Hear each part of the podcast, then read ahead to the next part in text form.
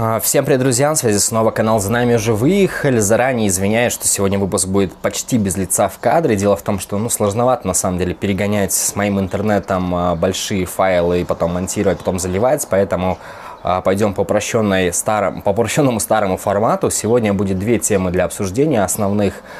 Первый это 42 500, продолжается эпопея с получением и неполучением этих денег сильно всех напугали тем, что будут преследовать вплоть до уголовной ответственности тех, э, кому деньги достались вроде как незаконно. Об этом на своей странице Facebook высказывался юрист Джухару Тибеков, многих он успокоил.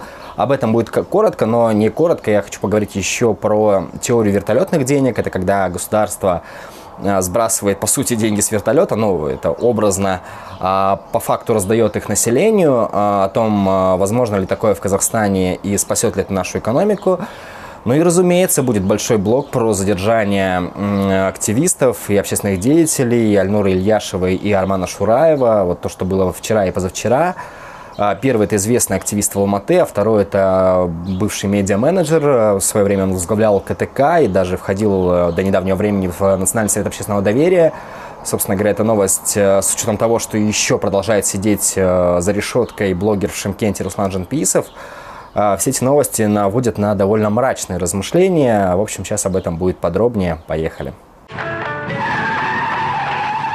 Но сначала, как говорит Юра Дудь, Блиц. На утро 19 апреля в Казахстане подтверждено 1654 случая заражения COVID-19, при 378 выздоровевших и 17 летальных исходах. По заражению продолжает с большим отрывом лидировать Алматы, здесь 512 случаев. Здесь надо сказать, что единственной за вчера приятной новостью, в принципе, стало отстранение от должности главного санитарного врача Алматы Айзат Молдогасимовой, той самой, которую обвиняют в нарушении условий карантина, присвоении самой себе большой премии, и еще она запомнилась тем, что одной из причин массового заражения медиков коронавирусом в Алматы назвала несоблюдение самими врачами всех мер предосторожности. Вместо нее на этот пост назначил Жандарбек, наконец-то коронавирус Бекшин. При этом сама Молдогасимова вчера заявила, что она не уволена, а лишь отстранена на время служебного расследования после обращения врачей. Ну и плюс вы помните, что законность начисления тех самых премий тоже сейчас а, проверяется. Хочется, чтобы история на этом не закончилась и результаты проверок тоже были опубликованы. Немного еще скажу про карантин. Помните, да, что в Алматы и Астане уже завтрашнего дня с понедельника анонсированы определенные послабления. Должны начать свою работу ряд предприятий с соблюдением всех необходимых требований. При этом все не так хорошо, как прописано на бумаге. Сами предприниматели с учетом постоянно меняющихся правил подачи заявки на передвижение уже задолбались ждать одобрения, заявки висят в обработке.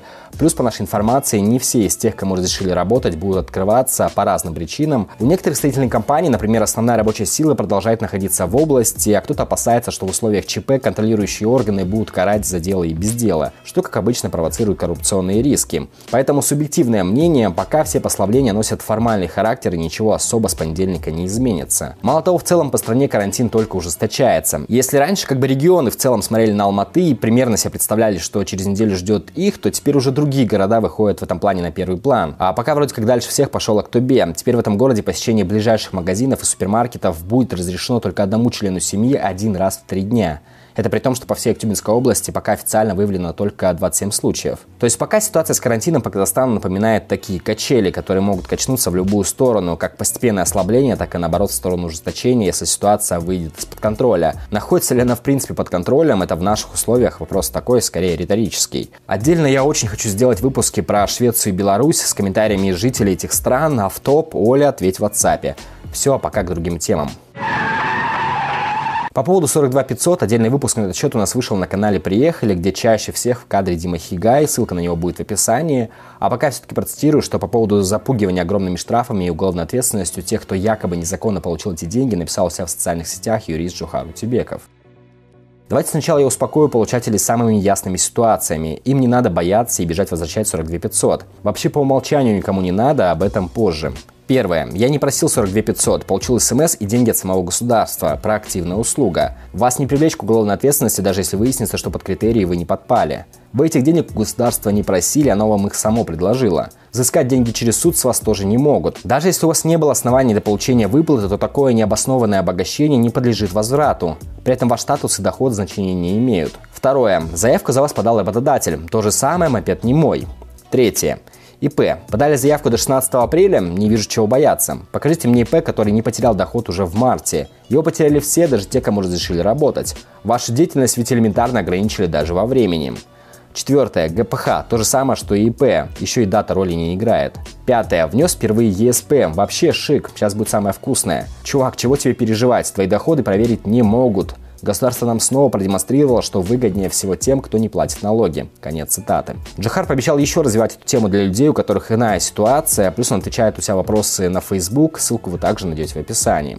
Теперь чуть подробнее про те самые вертолетные деньги. Тут интересный момент. Про задержанных за последние три дня я еще буду говорить позже, но как минимум для многих сработал эффект Стрейзен в отношении Армана Шураева. Есть версия, что заведомо ложные сведения, в кавычках, от него прозвучали в интервью YouTube-каналу издания «Эксклюзив». Я хочу сказать, что с Арманом Шураевым я не знаком и ни разу в жизни не пересекался. Мало того, я почти не следил за его публикациями, но вот после вчерашней новости это интервью я посмотрел. Там он в том числе говорит про деньги с вертолета. Понятно, что закрыли его, скорее всего, за другой блок в интервью, но об этом будет чуть позже. И тем не менее, про вертолетные деньги вы сейчас могли слышать как от Шураева, так и, в принципе, из других источников. Сейчас эта тема в условиях карантина становится популярной. Так что это, в принципе, такое? Так вот, автором этого термина является лауреат Нобелевской премии по экономике Милтон Фридман. Еще в 1969 году он привел гипотетический пример стимулирования спроса внутри страны путем разбрасывания денежных купюр с вертолета. Э, суть в том, что таким образом можно раздать напрямую деньги людям, домохозяйствам, которые будут их тратить на свои нужды, потребляя отечественные товары и услуги. То есть такое вбрызгивание бензина в двигатель, чтобы все ехало и работало. Но этот радикальный шаг и тогда, и позже рассматривался как борьба с дефляцией, когда все инструменты уже исчерпаны, типа нулевой базовой ставки.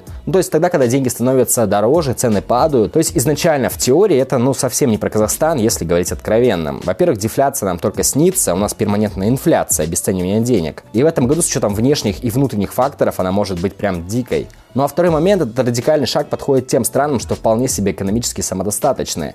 То есть в странах, где нет риска, что разбросанные с вертолета деньги ветром унесет за границу. А у нас этот риск есть. Причем это даже не риск, именно так оно и будет. При том количестве товаров на полках наших магазинов, э, что произведены не в Казахстане, это при том, что вещи, электронику, да вообще все что угодно мы завозим из-за рубежа, сброшенные с вертолета деньги удовлетворят какой-то ежеминутный спрос населения, но в глобальном плане вряд ли стимулируют внутреннее производство. Если только не выставлять какие-то жесткие ограничения, мол, деньги можно тратить только на то, что произведено в Казахстане, а контролировать этот процесс невозможно. То есть отпечатать сейчас деньги и начать их раскидывать, это значит спровоцировать гиперинфляцию, когда тенге не будет стоить почти ничего. И на условно 42 500 не купишь даже и рулона туалетной бумаги. А к чему это? Это к тому, что когда министр информации общественного развития Казахстана Дорин Абаев назвал идею раздавать единовременно деньги всем казахстанцам популизмом, ну, он был, мягко говоря, по нашему мнению, неправ. Это не популизм, надо честно признаться, что, мол, извините, как в США, Сингапуре и Японии, в странах, где вряд ли занимаются популизмом, раздавая деньги людям, мы сделать не можем. Наша экономика этого не выдержит. То есть назвать нужно вещи своими именами. Мы слишком слабы по сравнению с этими странами. Но это не значит, что ничего для поддержки людей в этой ситуации сделать нельзя. Необходимо спасать действующие предприятия. Людей, которые раньше, возможно, не обращались за государственной помощью, но обеспечивали широкие массы людей рабочими местами. Мы здесь снова возвращаемся к тому, что пока обозначенные меры для поддержки предпринимателей откровенно недостаточны. Обозначили, что будут выдавать условно дешевые кредиты от 6 или 8% по приоритетным направлениям, но это в любом случае кредиты, которые тоже, конечно, нужны некоторым предпринимателям в качестве оборотных средств. Но, во-первых, многие боятся того, что вложенные средства по такие проценты не отобьются в условиях кризиса, а во-вторых, сами банки особо не торопятся их выдавать. Риск-менеджмент этих банков не берет на себя такую ответственность, ну кому нужны проблемные кредиты. В этой ситуации, возможно, государство должно брать на себя гарантию возврата кредитов, но с другой стороны, а зачем тогда прогладка в виде банка в принципе? Нелогично ли напрямую субсидировать бизнес под нулевой процент? Понятно, учитывая наши реалии, там огромное количество, опять же, коррупционных рисков. Деньги государства будут раздаваться своим, а не тем, кому они нужнее. Но вот это как раз таки есть задача государства сейчас проявить свою состоятельность, эффективность в этом вопросе. Проконтролировать подобное субсидирование, чтобы каждая копейка дошла туда, где она действительно будет работать. Ну, разве нет? Плюс еще моменты. Да, недавно зампред Атамикена обозначил ряд предложений для рассмотрения правительства о дополнительных налоговых льготах.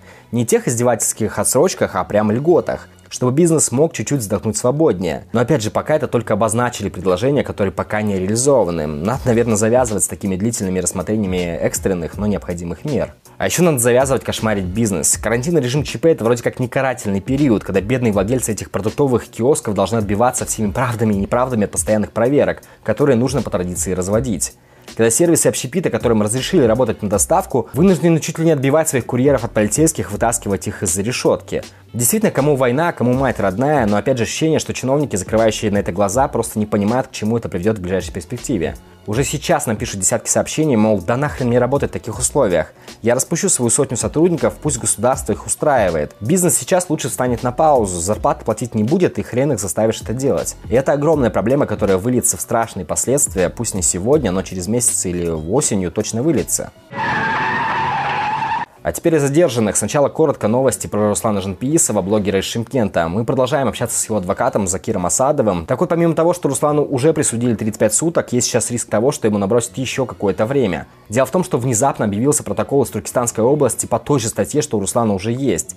Закир Асадов продолжает работу по обжалованию решения суда. Мало того, в прошлом выпуске я говорил, что в отношении самого Асадова завели два административных дела, но, как сказал сам адвокат, на днях прошло рассмотрение. И при поддержке целой делегации юристов судья в Шимкенте признала оба протокола в отношении Асадова незаконными и, напротив, вынесла частное постановление в адрес составителя этих протоколов. Адвокат Джинписов отмечает, что, по крайней мере, в отношении этих дел суд проявил профессионализм, и теперь он рассчитывает на такой же профессионализм в отношении своего подзащитного. При этом и сам Асадов, и супруга Женпиисова просил нас рассказать о мошенниках, которые сейчас под видом блогера объявили сбор средств в его поддержку. Так вот, никаких средств сейчас семья и юрист Женпиисова не собирают. Те, кто занимается этим, мошенники. Если вы будете натыкаться на подобные страницы в социальных сетях, в том же Ютубе, нужно подавать жалобы в адрес администрации сервисов. Теперь по поводу Альнура Ильяшева. Вы могли видеть сообщение о его задержании, причем родственники Альнура говорят о какой-то прям неоправданной грубости при задержании. Проводили обыски, изымали технику, как самого Альнура, так и членов его семьи. Вчера появилась новость о том, что суд санкционировал арест активиста на два месяца. Его обвиняют в распространении заведомо ложной информации. Ну, процитирую тут публикацию «Власть КИЗ». Судья выслушал мои доводы и делал замечания прокурору по материалам, но несмотря на это он все-таки дал санкцию на арест. Исходя из этого, я уверен, что это был ранее подготовленный сценарий, сказал власти по телефону адвокат Ильяшева Нурлан Рахманов. Ранее Рахманов сообщил, что следствие настаивало на аресте, несмотря на то, что статья обвинения Ильяшева относится к категории преступлений средней тяжести и по ней арест не предусмотрен. Данное уголовное дело было зарегистрировано в ЕРДР 8 апреля, и 14 апреля были назначены экспертизы. 17 уже получено заключение судебно-филологической экспертизы, в которой экспертами были представлены фрагменты, выдержки из тех выступлений, цитат, которые были приобщены, выдержки из Facebook, из других средств. Выводы экспертов, филологов, политологов носят в этой части чисто предположительный характер. Возможно, предположительно, ничего определенного нет, рассказал защитник. Несмотря на это, орган досудебного расследования сейчас вынес постановление, чтобы избрать в отношении Альнура меру пресечения содержания под стражей, несмотря на то, что мной было заявлено ходатайство, чтобы его в отношении применили подписку о невыезде на период досудебного расследования, так как данная норма уголовного закона предусматривает меру наказания от 3 до 7 лет. То есть в связи с этой санкцией статьи оно не относится к категории тяжких преступлений. Данные уголовные дела относятся к категории средней тяжести. По ним не предусмотрено в качестве меры пресечения содержания под стражей. Но, несмотря на это, следователи уже поехали в прокуратуру, чтобы согласовать вопрос, прокомментировал Рахманов ранее. Конец цитаты.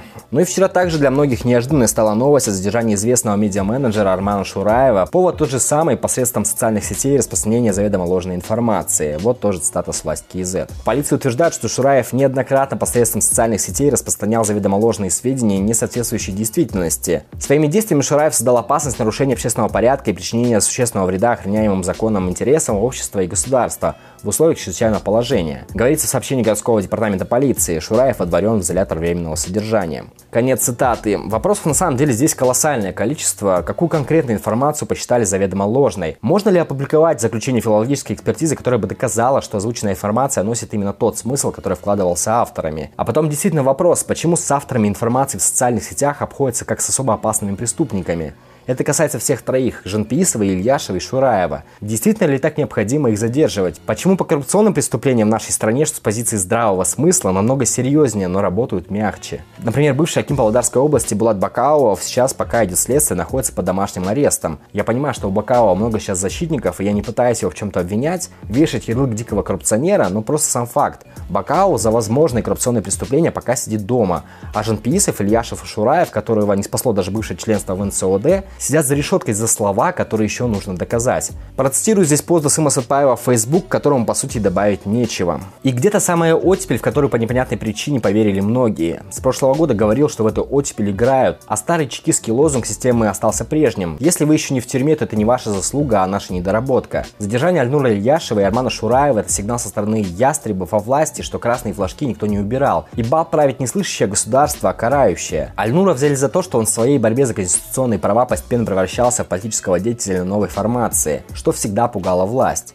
Арман в последнее время давал жесткую оценку политической системе, отдельным ее представителям и олигархам, заявив в одном из своих недавних интервью, что пара сотен человек владеет 70% ВВП Казахстана. Их обвинили в распространении заведомо ложных сведений во время ЧС. При этом сам акцент ЧС дает основание подозревать, что его введение для борьбы с коронавирусом также решили использовать для закручивания гаек, в том числе на фоне внутриэлитных трений и информационных войн. Но эти люди ничего не украли у государства, не угрожали чьей-либо жизни, они не террористы, не уголовники и не коррупционеры. Они не несут угрозы обществу и национальной безопасности страны. Каждый из них просто говорил, что думал, о чем думают многие в стране. И Арману Шураева даже не защитил его статус бывшего члена НСОД. Кстати, этот совет, по идее, должен был одним из первых сейчас публично и единогласно заступиться за своего бывшего коллегу, даже если он бывший. Сейчас многие требуют честного и прозрачного расследования, а на самом деле речь должна идти о немедленном освобождении задержанных. Конец цитаты. Вот такой какой-то большой и депрессивный выпуск получился сегодня. Я могу понять тех комментаторов, что сейчас говорят, я не хочу смотреть твои видео, чтобы портить себе настроение. Блин, ну а что поделать? Подписывайтесь на знамя уже выехали. Пока, надеюсь, продолжаем. Всем спасибо, всем пока.